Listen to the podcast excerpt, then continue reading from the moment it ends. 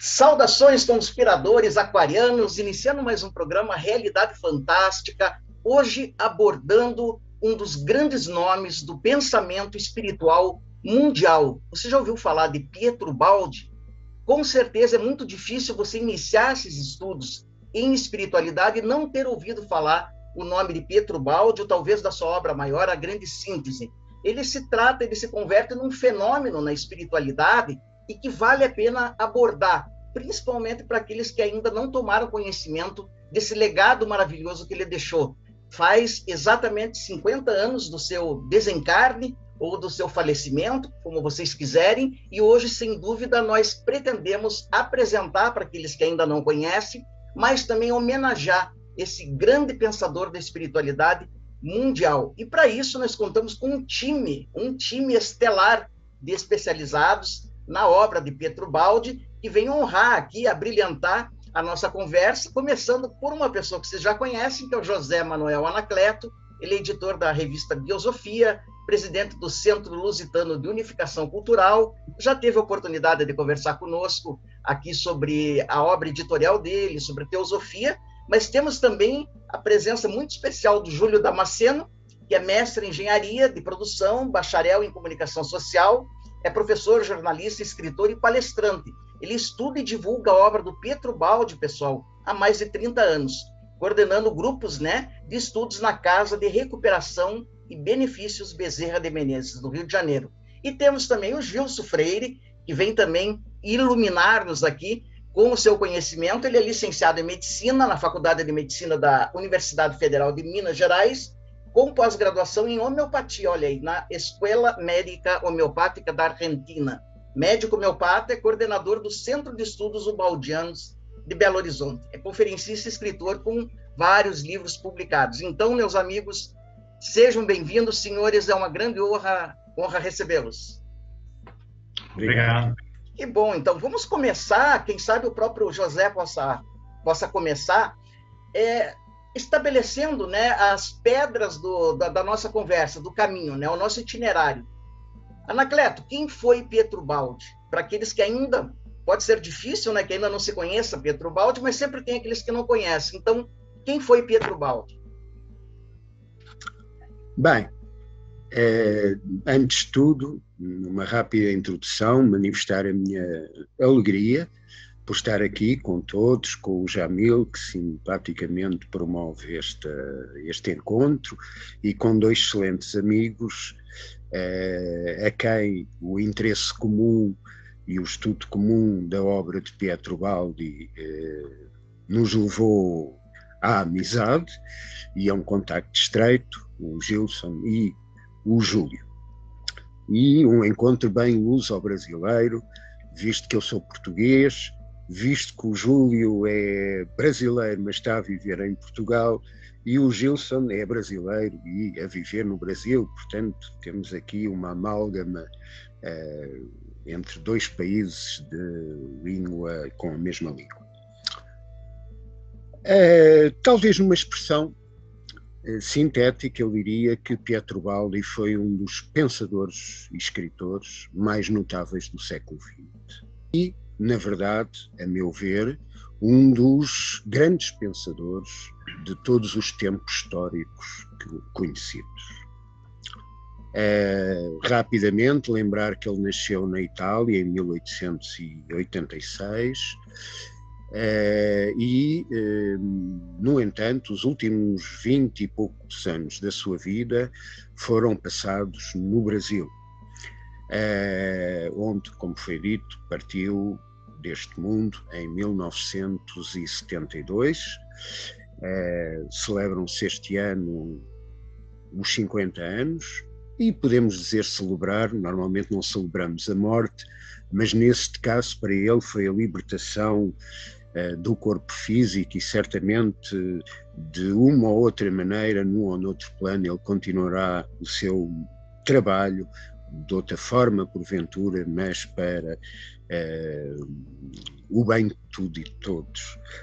Uh, é curioso, ele viveu, portanto, 85, 86 anos, Uh, e há nele a, a sua vida divide-se sensivelmente em duas metades praticamente iguais. Uma metade de amadurecimento, uh, que a partir da, da, da adolescência foi de profunda reflexão, de encontrar respostas para as grandes questões que normalmente a maior parte das pessoas nem sequer pondera, eh, para eh, as dúvidas que, tendo sido educado no cristianismo, o iam assaltando, e eh, depois a parte, digamos, mais ativa, mais produtiva, com entre 1931 e 32, foi mesmo em dezembro de 1931, no Natal, que o seu primeiro escrito publicado foi produzido e, portanto, 40 anos para produzir uma obra que tem 24 volumes e eh, à volta de 10 mil páginas, o que, quanto à quantidade, fala por si. Agora, José, me diga uma coisa: é verdade, parece que li na biografia do Ubaldi, que ele teve direito a uma herança até vultosa e ele nega tudo isso para é, viver como professor, se não me engano, de inglês ou de línguas, de uma forma muito humilde, muito uma vida ascética. É verdade isso? É verdade, ele é de uma família nobre e renunciou a todos os privilégios e à vida material simples que podia ter tido, uh, e, no fundo, fez os votos franciscanos, entre eles o de pobreza, uh, e viveu humildemente o seu trabalho, e só disso, e viveu sobretudo para produzir a obra magnífica. Eu só quero dizer que se a quantidade foi magnífica, 10 mil páginas, 24 volumes, a qualidade é ainda superior. E antes de passar a palavra um dos outros companheiros, dizer que eh, ele procurou e apresentou resposta praticamente a tudo. A obra ubaldiana bem pode ser chamada, avant la lettre, uma teoria de tudo porque todas as grandes questões da humanidade, quer as grandes questões, digamos, teóricas, quer as questões práticas, são por ele abordadas ao longo dessa obra e o fez de uma maneira magistral. Mas deixo a continuidade para o Gilson ou para o Júlio. Então, quero aproveitar passar a palavra para o Júlio, para o Gilson, né? Vocês podem escolher quem falar primeiro e daí um fala na sequência do outro. Por favor, Maravilha. Gilson. Então tá. Só para perguntar, vamos pegar agora o Pedro Baldi nesse recorte, né? Ele já abre mão de toda a sua herança, ele já está numa vida mais simples, mais franciscana, vamos chamar assim, como disse o José. Quando que se dá o despertar dele? Porque há um momento ele recebe uma mensagem ali parece que começa a sua carreira cósmica, né? Como é que se dá isso? É exatamente como o Anacleto já nos expôs, no Natal de 31, ele, ele tem ele se sente envolvido por uma inspiração superior que ele chama de sua voz e escreve a sua primeira mensagem, chamada as Grandes Mensagens, primeira de sete, que são mensagens muito tocantes, com conteúdo bastante elevado e também um colorido essencialmente cristão. O suscitar é exatamente uma, uma mensagem do Cristo, né? como se for uma mensagem do Cristo. Ele fala então aos cristãos do mundo, ele, ele, ele dita essas mensagens dirigidas a todos que creem e que buscam as grandes verdades do Espírito, e a partir daí ele ingressa então em sua vida mística. Ele logo a seguir escreve a sua primeira obra, que é a grande síntese, que foi um, um estupendo sucesso e é até hoje. Já estamos aí com mais de 20 edições deste livro. E a partir de então, ele vai escrever 10 livros na Itália até 1952, ou seja, o último livro que ele escreve na Itália é em 1951, que é Deus e o Universo. E a partir de 1952, ele se transfere com a sua família aqui para o Brasil.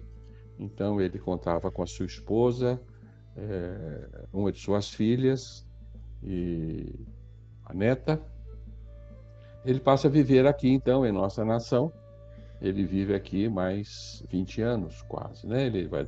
É, exato, é, quase 20 anos, né? Em, em 29 de fevereiro de 1972, ele vai partir de volta ao mundo espiritual. Ele nos deixa uma obra é, de um rico conteúdo filosófico, e nós podemos considerá-lo um filósofo cristão, porque ele é essencialmente aderido à, à cosmologia crística. Não, não, não dizemos propriamente eh, nenhuma das religiões cristãs, mas ao pensamento do Cristo, ao qual ele se confessa extremamente fiel.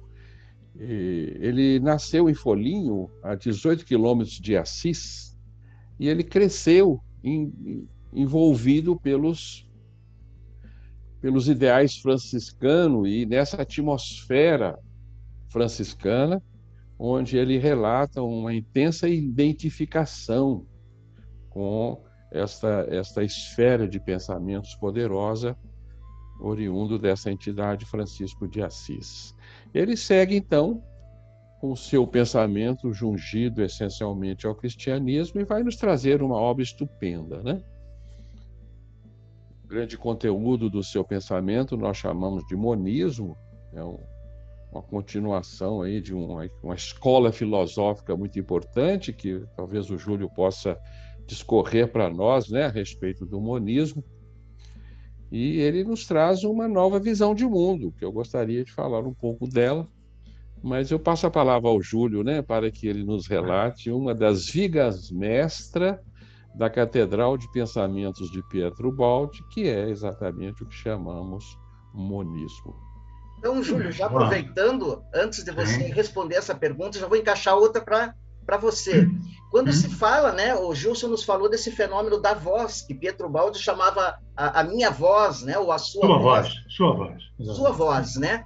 É, existe algum, algum estudo já tentando identificar se era uma canalização, se era uma entidade espiritual, se era o próprio eu superior do Pietro Baldi? O, o que, que, era essa fonte maravilhosa de conhecimento que ele recebia? Existe algum, algum estudo nesse sentido ou ainda está tá no ar? Não, não, existem. Existem estudos, inclusive, publicados por ele, né? Pelo menos dois volumes dele dedicados a esse tema. Mas antes de mais nada, boa tarde, Jamil, boa tarde aos colegas aqui de participação, ao nosso público. É uma satisfação participar aqui desse encontro para celebrarmos juntos os 90 anos de, a grande síntese, os 50 anos de desencarnação do professor Pietro Baldi. É uma honra, é uma alegria, né? A, a, oportunidade que nos é concedida de vibrarmos juntos nessa alegria. Mas está é, tá tudo encadeado né, em tudo que os colegas já trouxeram, ah, desde ali do nascimento do professor Pedro Baldi, ele se forma em Direito em 1911, viaja aos Estados Unidos, ele tinha um inglês maravilhoso, ele era poliglota, era uma pessoa de profundas e, e diversificadas referências culturais, e passa seis meses nos Estados Unidos, nós tivemos a oportunidade de acessar as, as suas cadernetas né, de anotações, ele era absolutamente detalhista. Então, me ocorre, por exemplo, a, o desenho que ele fez de uma mesa de ping-pong e a setinha que ele ia colocando para cada elemento da, da, da mesa, né, com a anotação do nome em inglês, Quer dizer, era um observador muito arguto, muito atento da vida do todo, né?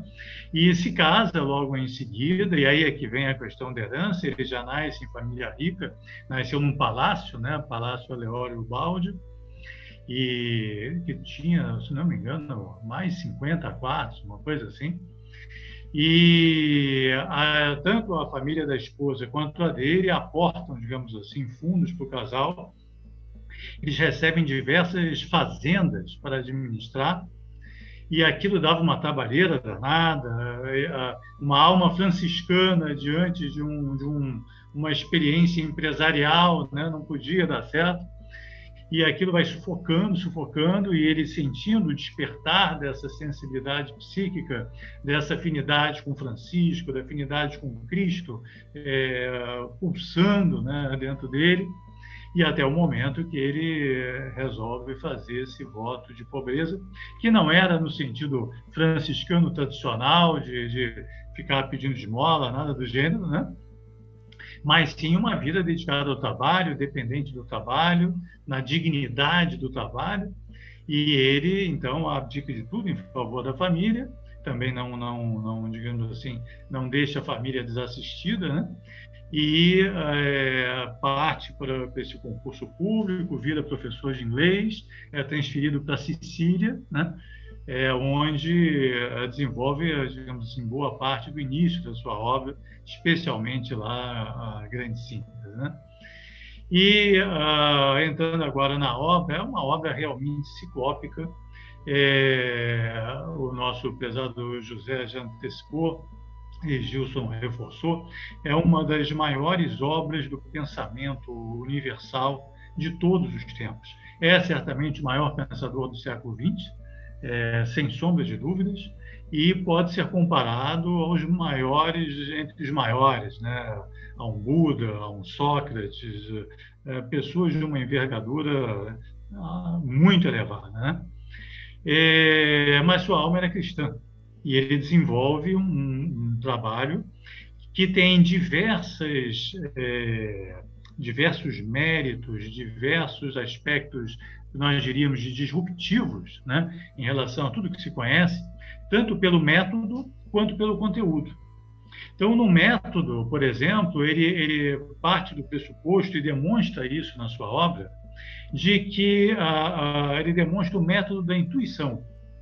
Não essa intuição fugidia, instantânea, é, é, ocasional, né, que nos ocorre a todos em algum momento da vida, mas um estado de consciência, de sensibilização, que fruto do amadurecimento e sempre vinculado à qualidade moral, né, que é um pressuposto novo nas, nas nossas equações epistemológicas, né, de conhecimento, etc.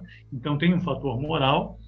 Ele é, desenvolve a, a tese, a demonstra com a sua própria obra, de que há no ser humano uma capacidade de perceber nos fenômenos a sua própria lei, através da sua sensibilidade psíquica. E é isso que ele desenvolve nos volumes As Noures e As Sese Mística, respondendo agora objetivamente a sua questão.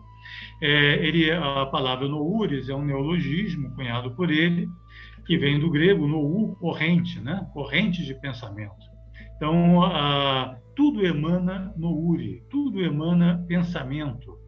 E para aquelas pessoas com a capacidade ou com a sensibilização é, é, adequada, é possível é, perceber a lei de cada fenômeno, sentindo nele a sua própria expressão. E é, a, a, grande síntese é, digamos assim, o primeiro grande produto dessa, dessa hipersensibilização de, de qual ele foi objeto, e ele sempre apresenta, muito modestamente, as suas colocações, as suas manifestações, como hipóteses né, de trabalho para que possam depois ser validadas e, e testadas e submetidas ao crivo da razão. Então, o método da intuição ele não vem substituir o método da ciência, mas sim a complementar. E, a partir desse método, ele abrange uma diversidade de temas que passam pela todas as, as áreas da filosofia, cosmogonia, teogonia, é, é, ontogonia, a ética, a estética, é, todos os aspectos são contemplados. A ciência moderna, inclusive, a ciência, o encontro né, de ciência, filosofia e religião, e ah, o, o, eixo central da obra dele, conforme o Gilson né, antecipou, pode ser resumido nessa palavra monismo. Monismo que não não não está associado à ideia de mônada no sentido é, tradicional filosófico, né? Mas principalmente a ideia de unidade, de unicidade, unicidade da lei e unicidade da substância e da relação do, de Deus com o todo, né? O que ele chama do todo uno Deus, né, em a grande síntese. Então, uma relação entre o todo e, o, e Deus Deus e o universo, Deus e a criação, em que nós uh, somos parte de Deus, no sentido de um panpsiquismo, né? de, um, de, uma, de uma, uma das múltiplas expressões da divindade, uma das múltiplas manifestações da, da divindade, que, no entanto, mantém a sua, a sua transcendência. Né? Não, não, não é um, um panteísmo, no sentido tradicional do termo, em que Deus seria o produto da conjugação das partes não, existe o Deus transcendente, mas no nosso universo, e aí é uma, uma segunda etapa aqui da nossa conversa, ele se manifesta através da, da, da imanência. Né? Eu só queria te, te, interromper antes de você, de a gente entrar em todo essa, o significado desse monismo, né? Até gostaria hum. que os outros participassem. Eu lembro hum. que eu já uhum. me impressionei no prefácio. Vamos, vamos, falar um pouquinho da grande síntese agora, né? Todos vocês. Hum. É, que, se não me engano, pelo menos na edição que eu li aqui no Brasil, era o prefácio, se não me engano, foi Monteiro Lobato que escreveu, se não me engano. É, um, dois, um, dois. Um, dois. E ele hum. fala né, que ele era cético, né? O Monteiro Lobato era um intelecto muito poderoso, ele era cético. Ele falou que quando ele leu a Grande Síntese, síntese ele falou: olha, esse livro para mim é, é, uma casa, é o meu lar espiritual, é onde eu, eu me assento, porque aqui eu encontrei resposta para tudo. É isso mesmo? É uma mansão, encontrei, né, José? Encontrei o meu livro, né? Dizer, encontrei o meu livro. É uma, é uma mansão ou um castelo, se nós nos referirmos lá a Teresa Dávila, né, José? É. Um, eu, esta eu gostaria, talvez, antes de avançarmos, até porque para mim foi muito importante naquela altura da vida, a questão do método da intuição porque eh, até então parecia que estávamos entre apenas com duas opções, ambas delas, ambas elas com as suas virtualidades, mas com as suas limitações. Ou uma crença mais ou menos cega, é? ou então um racionalismo que pode ser útil para questões de superfície, mas que não responde a coisas mais e o Baldi, eh, a maneira como ele apresenta a intuição é eh, absolutamente extraordinária, porque não se trata apenas de um método, e, embora esse método seja muito importante e vá de braço dado com outra questão metodológica que é ver as coisas antes de tudo do geral para o particular, dos universais para os particulares, das grandes coisas para as coisas que já são causas ou efeitos secundários, etc. Mas eh, a metodologia da, da, da, da intuição implica, e vou aqui citar aproximadamente as suas palavras, tal como estão na grande síntese, e também num livro magnífico, um dos meus preferidos, que é a Ascese Mística, implica que sujeito e objeto, e isto também é monismo, se volva um só. Ou seja, que aquele que quer conhecer, em vez de permanecer alheio ao objeto de conhecimento e ver apenas a camada superficial, se una com aquilo que quer conhecer. E isto implica, como o Júlio também referiu, uma transformação interior.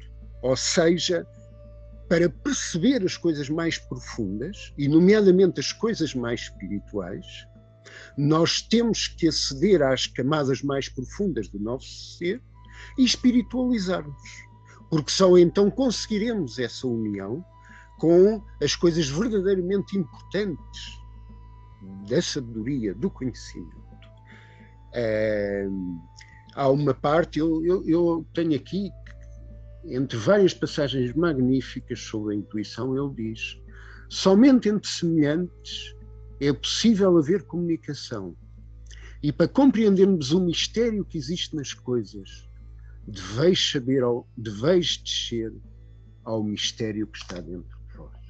Esta afirmação é extraordinária, é tremenda naquele sentido de abalar uh, o verdadeiro buscador e hum, realmente é, é todo um apelo, não só de facto a um novo método cognitivo, mas à nossa própria transformação.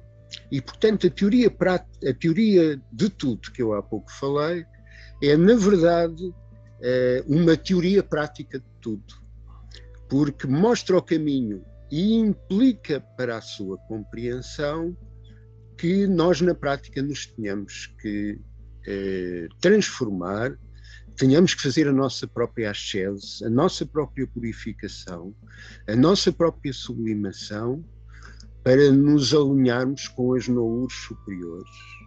E em vez de permanecer um, um, um muro entre nós e aquilo que queremos conhecer, esse muro ser derrubado e transformarmos, isto são palavras do, do poeta português Camões, transformarmos na coisa amada não é? E nós só conhecemos verdadeiramente aquilo que amamos, não o amor vulgar, superficial, que tantas vezes passa com rapidez para o ódio, não é? Há aquela frase entre o amor e o ódio há uma estreita linha, mas isso certamente não é o verdadeiro amor.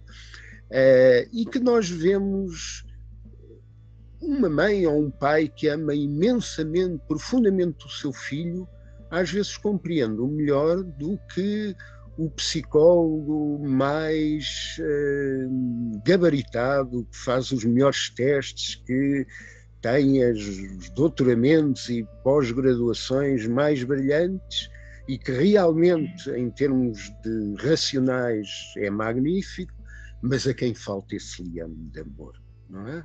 E uh, é outra, é algo presente na obra de Ubaldi, é essa ideia de que toda a vida que nos une a todos e de que somos partícipes tem o cimento do amor que a todos une.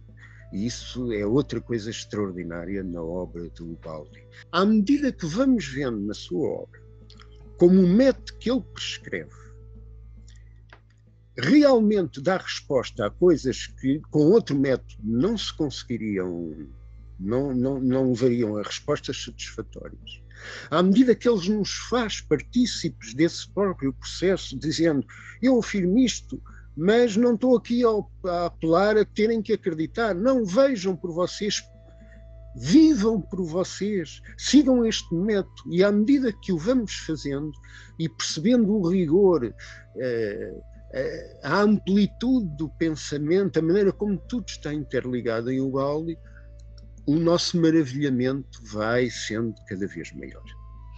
Gilson, aproveitando né, é, que o Anacleto apresentou esse caráter universalista, o Júlio também destacou né, esse, esse construto que o Pietro Baldi faz, ainda insistindo na grande síntese, você diria que é um livro completo em si mesmo, que inclusive eu lembro que em uma parte dele parece que ele antecipa inclusive a energia nuclear, né, antes dela ter sido formalmente descoberta, é, eu lembro que ele escreve assim: a energia nuclear existe e a achareis.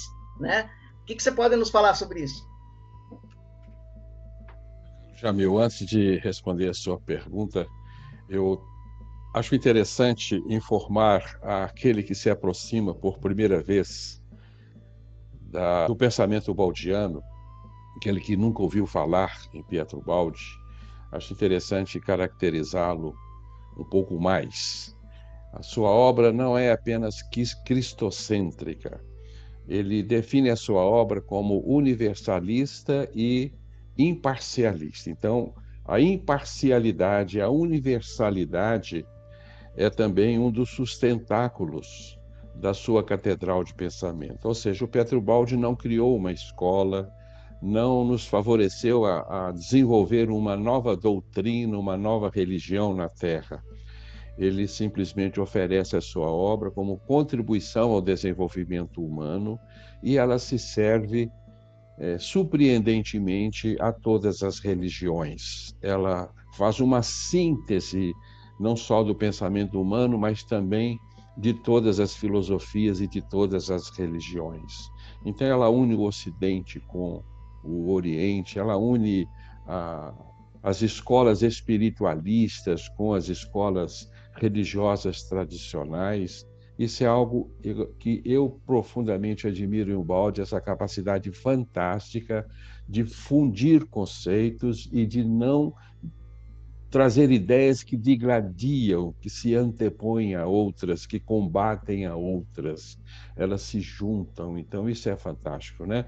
Então, o Balde fez questão de afirmar por diversas vezes que ele não queria que se constituísse um ubaldismo, né? uma doutrina ubaldiana que viesse, então, a a, a, se antepor às outras grandes correntes de pensamento existentes na nossa humanidade. É uma característica que todos nós prezamos de Ubaldi, é realmente a sua capacidade de fundir é, correntes, fundir é, pensamentos aparentemente antepostos, né?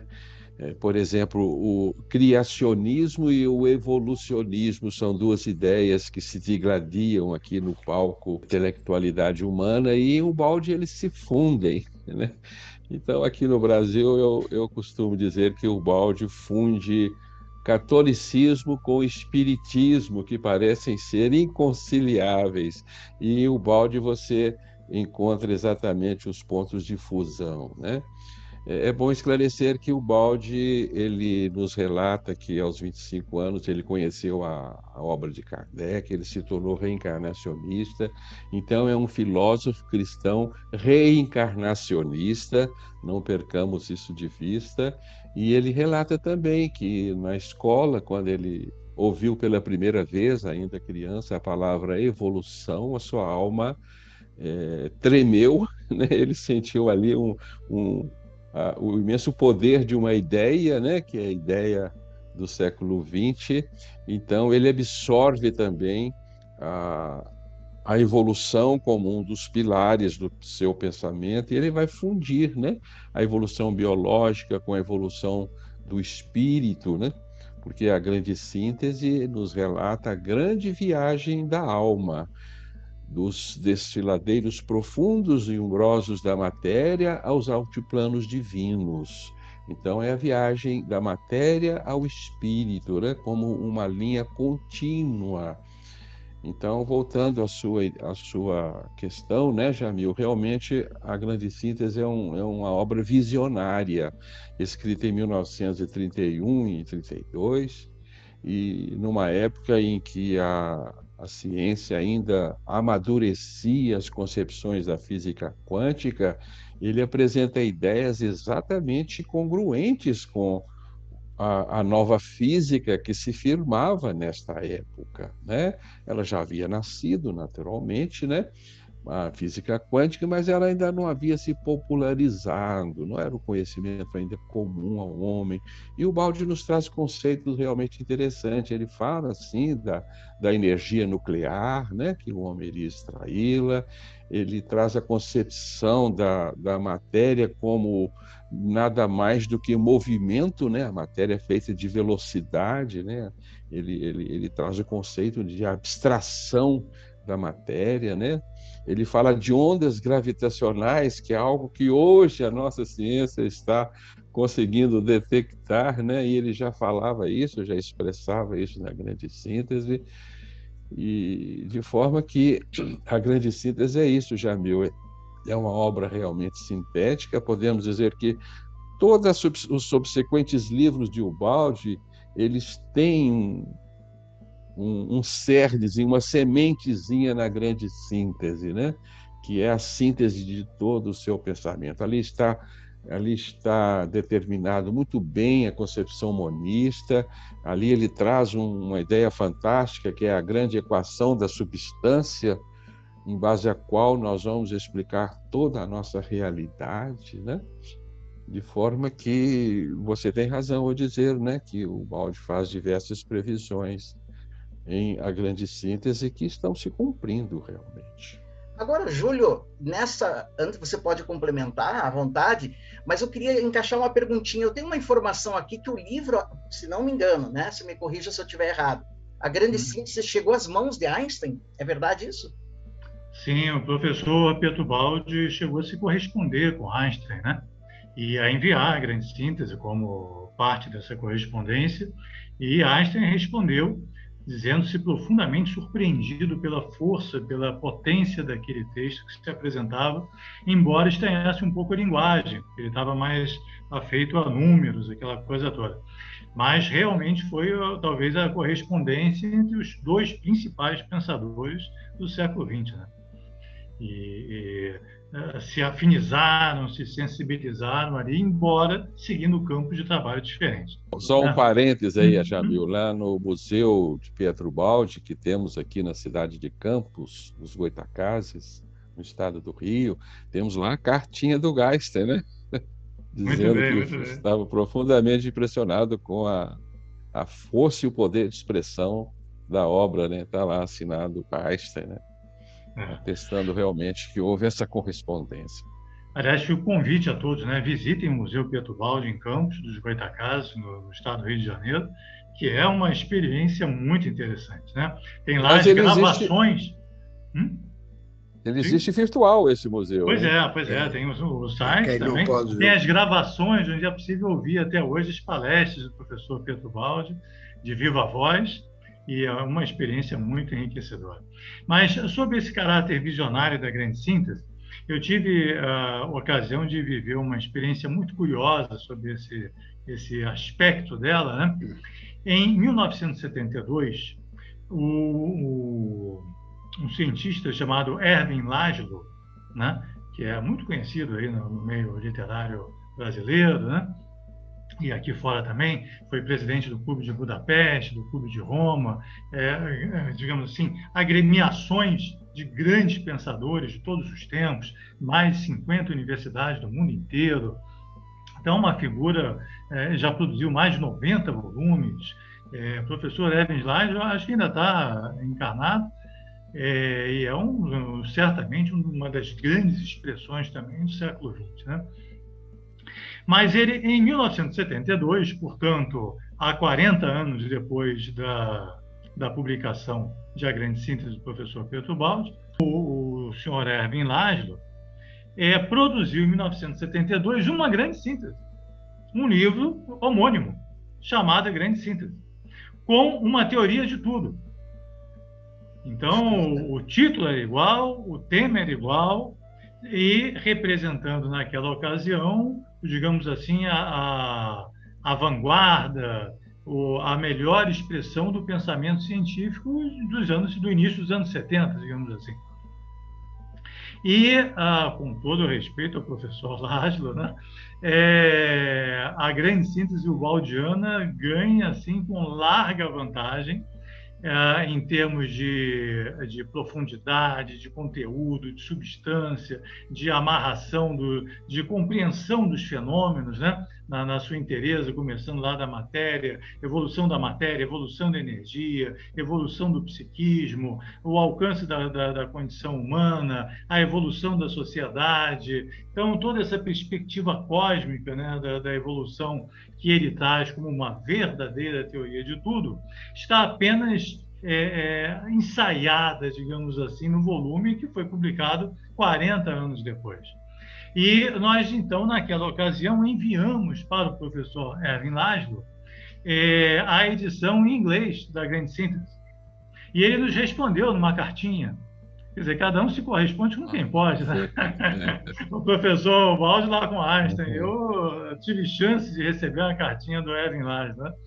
E, na ocasião, ele se disse também profundamente surpreso pela, pela coincidência, porque ele não tinha conhecimento da obra do professor Balde ia procurar ler, pena que depois perdemos contato, não, não tive a chance de saber depois da opinião dele, mas o que eu posso lhe dizer é, de viva voz é o seguinte: se produzissem hoje, 90 anos depois, uma nova grande síntese, por qualquer nome da ciência atual, é, é, que também expressasse, traduzisse, o, a, digamos assim, a vanguarda do pensamento desses primeiros 20 anos do século XXI, eu penso que a grande síntese ainda levaria vantagem. Então, ela é nova, ela é disruptiva, ela é surpreendente, ela é encantadora, mesmo 90 anos depois, ela ainda está no futuro. Olha, Júlio, e... realmente você destacou bem, é um livro atemporal, né? porque há, obra, há obras que envelhecem, né? E, e há obras que elas estão fora do espaço-tempo, né? Eu acho que a da Blavatsky, né, Anacleta, é uma, Pietro Baldi é, é a mesma coisa, né? Aliás, ainda é um livro visionário, né? Ele Exatamente. Ainda, ele ainda, ainda está no futuro. futuro. Está Mas eu quero, eu quero aproveitar, Júlio, é, outra informação. Aqui eu estou fazendo papel de jornalista, que é a minha, minha formação, para passar né, para eles. Teve hum. uma época que, o, apesar desse caráter universalista do Pietro Baldi, parece que houve uma época que ele esteve muito próximo do espiritismo brasileiro, parece que ele até se encontrou com o Chico Xavier. Fala um pouquinho disso, é, como é que foi essa aproximação, como é que aconteceu isso? É, foi uma, uma relação de simpatia, de fraternidade, mas não de adesão. Quer dizer, o professor Pietro Baldi sempre teve cuidado de preservar a sua independência, né? a independência da sua missão, da sua obra, é, é, sem nenhum é, demérito para qualquer outra corrente de pensamento, respeitando todas, mas afirmando e, e, preservando saudavelmente a independência da sua. Dentro dessa linha de universalidade, imparcialidade, que ele apresenta desde o início da sua obra, né, tem um volume chamado Fragmentos de Pensamento e Paixão, que tem artigos, uh, digamos assim, mais jovens dele, né, de 1927, 1931, e ele já apresenta essa característica desde o início do seu trabalho. E a mantém e a sustenta até o final. Mas é, quem o trouxe para o Brasil, né, a Associação de Amigos de Pedro Baldi, era liderada por um espírita que era o professor Clóvis Tavares, lá de Campos dos Goitacazes, uma figura também admirável, é, que percebeu rapidamente a, a, o valor, a, a originalidade, a, profundidade, a abrangência da obra do pensamento baldiano e é, fez questão de trazê-lo ao Brasil e, e levou para ele fez 86 palestras num, num, período curto aqui no Brasil.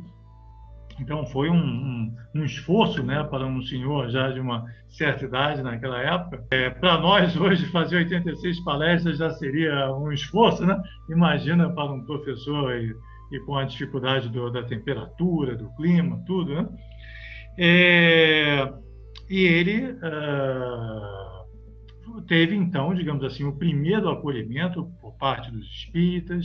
É, quando ele faz a oferta da sua obra, nos dias 12 e 13 de março de 1966, no Congresso Nacional em Brasília, ele dedica sua obra primeiramente ao Brasil, aos espíritas, que, que teriam condições, digamos assim, bem aproveitar e, e bem compreender a obra mas mantendo e preservando sempre a oferta universalista.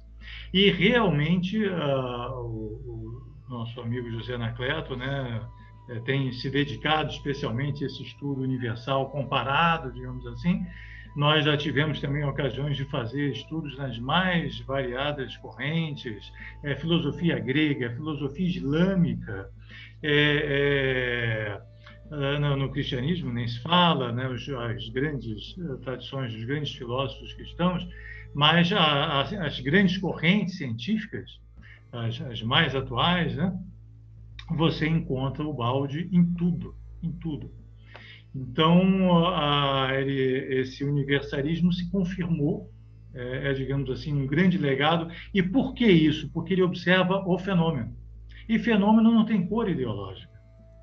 Então, essa, essa é uma diferença fundamental, essencial na obra do Baldiano. Não é um pensador que tenta adequar o fenômeno ao seu pensamento filosófico.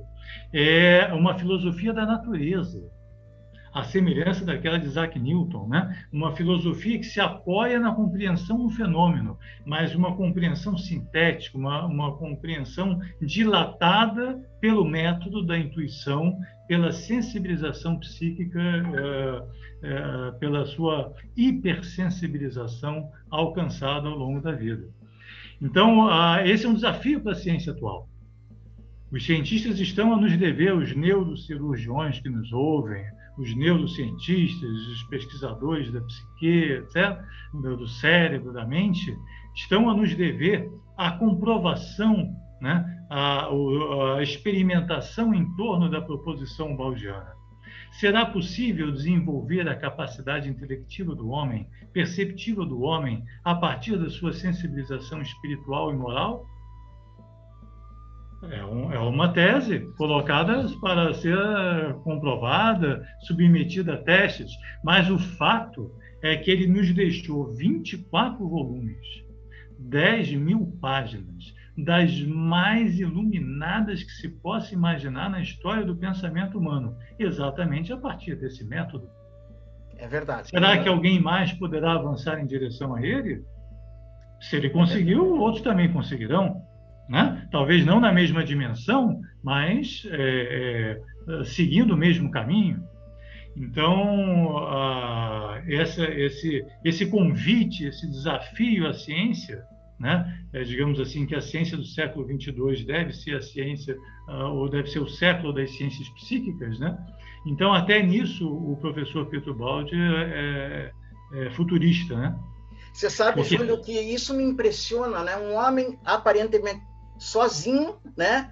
Antes de se tornar conhecido, completamente desconhecido, numa região da Itália e ali há uma irrupção de luz, né? Para a humanidade, né? Não é para para uma região do globo, para a humanidade. Tem um livro que vocês, senhores, devem conhecer, de um psiquiatra canadense do começo do século XX, final do século XIX, Richard Maurice Book. Ele escreveu Consciência Cósmica, e ali ele vai relacionando várias pessoas que teriam atingido a iluminação, os grandes avatares e todos. Se, eu, se ele hoje vivo estivesse, Petro Baldi estaria ali como uma figura de destaque, né, que é um dos grandes iluminados da, da história. Inclusive, eu aproveito, caros amigos do Realidade Fantástica, se você ainda não conhece, conheça a obra de Pietro Baldi. Nós tivemos um entrevistado aqui que estava falando sobre um, um outro, uma outra linha de filosofia, o hinduísmo, né? E ele estava falando do livro Autobiografia de um Yogi, do Paramahansa Yogananda, e ele falou assim: Eu vou roubar, vou roubar a, a expressão dele. Se você não leu esse livro, você está perdendo uma encarnação. Eu digo a mesma coisa de Pietro Baldi. Se você não lê, acho que você está perdendo uma encarnação, porque realmente é algo que, assim, inqualificável. Anacleto, me conta uma coisa, embora eu acho que é mais o Júlio o Gilson que poderia responder isso, mas como você é editor, como é que está a publicação das obras do Petrobaldi em termos de mundo e também em termos de Brasil? Que eu sou da época, acho que se não me engano, da Fundap, né? Que tinha a Fundação Petrobaldi que publicava. Para o pessoal adquirir, como é, como é que está a, a facilitação para a gente adquirir as obras do Baldi? Bem, acho que atualmente a edição é feita pelo Instituto Pietro Baldi, depois poderá figurar o contacto e todos os 24 volumes estão disponíveis. Uh, podem ser adquiridos ao Instituto ou em algumas livrarias. Se me permitem referência aqui a Portugal, onde a, a obra de Pietro Baldi praticamente tinha desaparecido de circulação, nós, no Centro Lusitano, a nossa livraria, temos também toda a obra, todo o conjunto dos 24 volumes de Pietro Baldo e, portanto, também através dos devidos contactos a pessoa pode adquirir o, os livros, o livro ou os livros que, que desejar. Gostaria de complementar, me permite, José Manuel, que o nosso país teve a, a, a grata felicidade de receber o balde nos seus últimos 20 anos de vida ele tinha uma grande simpatia pela nossa nação e ele deixou aqui, praticamente, enraizada aqui no nosso país, a sua obra, para que ela pudesse depois retornar à Europa, de onde veio, né? É curioso isso, né? Mas é, houve uma inicialmente um, uma grande simpatia dos espíritas brasileiros pela obra de Ubaldi, que o consideraram um médium e viram a sua obra inicialmente como uma psicografia, né, o que é muito apreciado aqui na nossa nação, de forma que é, precocemente, né, em 1937, a Grande Síntese foi traduzida aqui no nosso país e publicada em um jornal espírita, o Reformador, reformador publicou isoladamente os seus capítulos para depois, em 1939, realmente é, publicar a, a, obra, né? A Federação Espírita Brasileira, ela fez então a primeira edição da Grande Síntese no nosso país, uma obra traduzida por Guion Ribeiro, que era um, um fantástico tradutor, né? Um erudito que havia traduzido para nós toda a obra de Kardec pela Federação Espírita Brasileira. Né? Então, houve essa recepção. E completando também a questão aí que você nos perguntou a respeito dos espíritas, né? houve um grande apoio do, do, do Chico Xavier, né? muito respeitadíssimo na nossa nação, que fez várias afirmativas referindo-se à, à, elevação espiritual da obra de Ubaldi. Inclusive, essa edição da Federação Espírita Brasileira conta no seu prefácio com uma, uma belíssima página escrita por, por Francisco Cândido Xavier, né, Chico Xavier, é, editada por Emmanuel, né, o famoso famosa entidade tida como orientadora do Chico Xavier, e ele chama a grande síntese de Evangelho da Ciência. Então, é o Chico e o Emmanuel que propriamente abrem as portas de Ubalde para a nossa nação, advindo daí né, um acolhimento muito caloroso dos, dos espíritas, sobretudo, né? E nós contamos com um companheiro muito querido que já partiu, o José Amaral, que era um companheiro, um amigo íntimo de Ubalde, que acolheu toda a obra de Ubalde, a, a, a preservou e a publicou. Né? Então, ele criou a, a primeira instituição é, dedicada exclusivamente à publicação dos livros de Ubaldi. Então, graças ao Amaral, nosso querido amigo partiu, né? Nós temos aqui no Brasil os 24 livros sendo permanentemente publicados. Atualmente estão sendo é, estão recebendo uma, é, uma nova edição, né? Então é possível qualquer interessado, né? Basta procurar pelo Instituto Pietro Baldi que encontrará disponível ali toda toda a obra do Baldi, todos os 24 livros de Ubaldi. E curiosamente, a partir desta reserva, né, desse manancial fantástico que aqui ficou retido na nossa nação, ele está voltando à Europa, né, Anacleto, né? Porque são esses livros que realmente que o nosso querido Amaral preservou é que estão voltando, inclusive, para a Itália, estão sendo traduzidos para o italiano. Né? Veja que interessante, né? Visitamos recentemente a cidade de Folinho, onde o Balde nasceu, nos deparamos lá com uma livraria, com alguns livros de Ubaldi, e o, o simpático senhor da livraria nos explicou que aqueles livros estavam sendo traduzidos do português, porque já não haviam mais os originais em italiano. Né? Então... É, Gilson, perdão, é, mas para todos agora, né? Embora a obra de Ubaldi esteja além, para mim, né, do tempo e do espaço, a gente aqui é mais cartesiano, prisioneiro do tempo, então a gente está chegando, infelizmente, ao final, mas do primeiro, que eu espero que seja o primeiro de muitos programas sobre Pietro Baldi. Inclusive, gostaria muito de ter a honra de entrevistá-los, senhores, individualmente. Para quem está se perguntando lá em casa, assistindo agora, por onde eu começo? Estou maravilhado. É pela grande síntese? É pela ordem cronológica dos livros do Baldi? Por onde que eu começo a estudar o Baldi? Porque, é, porque volume da biblioteca. A palavra está aberta. Deixa, deixa eu pegar um gancho aí só para completar essa questão da distribuição, porque uh, uh, hoje as obras de Ubaldi estão na Amazon. Então é fácil para qualquer um, seja em, papel, seja em versão digital, adquirir, né, visitando o site da Amazon, e tem lá todas as, as, as novas edições né, recém-publicadas. Então, acho que é um, um ganho, quer dizer, o ambiente mais universalista possível, para que né, em qualquer lugar da, da, da geografia, do, no, tempo e no espaço, a pessoa possa acessar o balcão.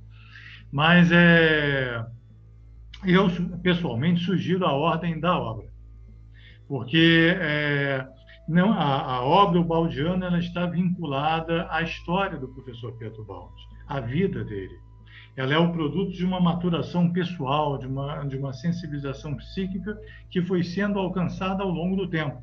Eu completo o que o Júlio disse, realmente foi a sequência que eu, que eu, que eu percorri, a ordem cronológica dos livros, e você pode observar então o processo de maturação do, do próprio Balde e também o desenvolvimento da, do seu pensamento. Então, acho fantástico se pudermos seguir a ordem cronológica. Alguns dizem que os livros fundamentais são a grande síntese, Deus e o universo, o sistema, que é de salvação, mas eu prefiro também a ordem cronológica, que é bem mais, mais a, a, a palatável, né? mais aprazível para nós acompanharmos. É, de facto, como o Gilson disse, os livros considerados mais importantes são A Grande Síntese, Deus e Universo, Sistema. Eu não posso deixar de incluir a Ascese Mística, mas enfim, é uma questão muito particular minha, tenho esse livro numa estima toda particular. Mas eh, os livros eh, Deus e Universo, eh, o Sistema e também A Grande Síntese, e também A Queda e Salvação, dão uma perspectiva, digamos, mais teológica. Com certeza, senhores. Agradeço de coração, um beijo no coração de cada um de vocês. A vocês todos que nos acompanharam até aqui, o nosso abraço. Conheça Pedro Baldi, conheça, estão aparecendo aí os contatos do Instituto Pedro Baldi, e na descrição desse vídeo você tem um e-mail dos nossos convidados, se você quiser trocar uma ideia, se informar mais sobre o trabalho deles e sobre a lente, né, através da ótica deles, o trabalho do Pedro Baldi, vale a pena vocês contactá-los. Lembrando sempre que o mistério está entre nós. Até o nosso próximo encontro.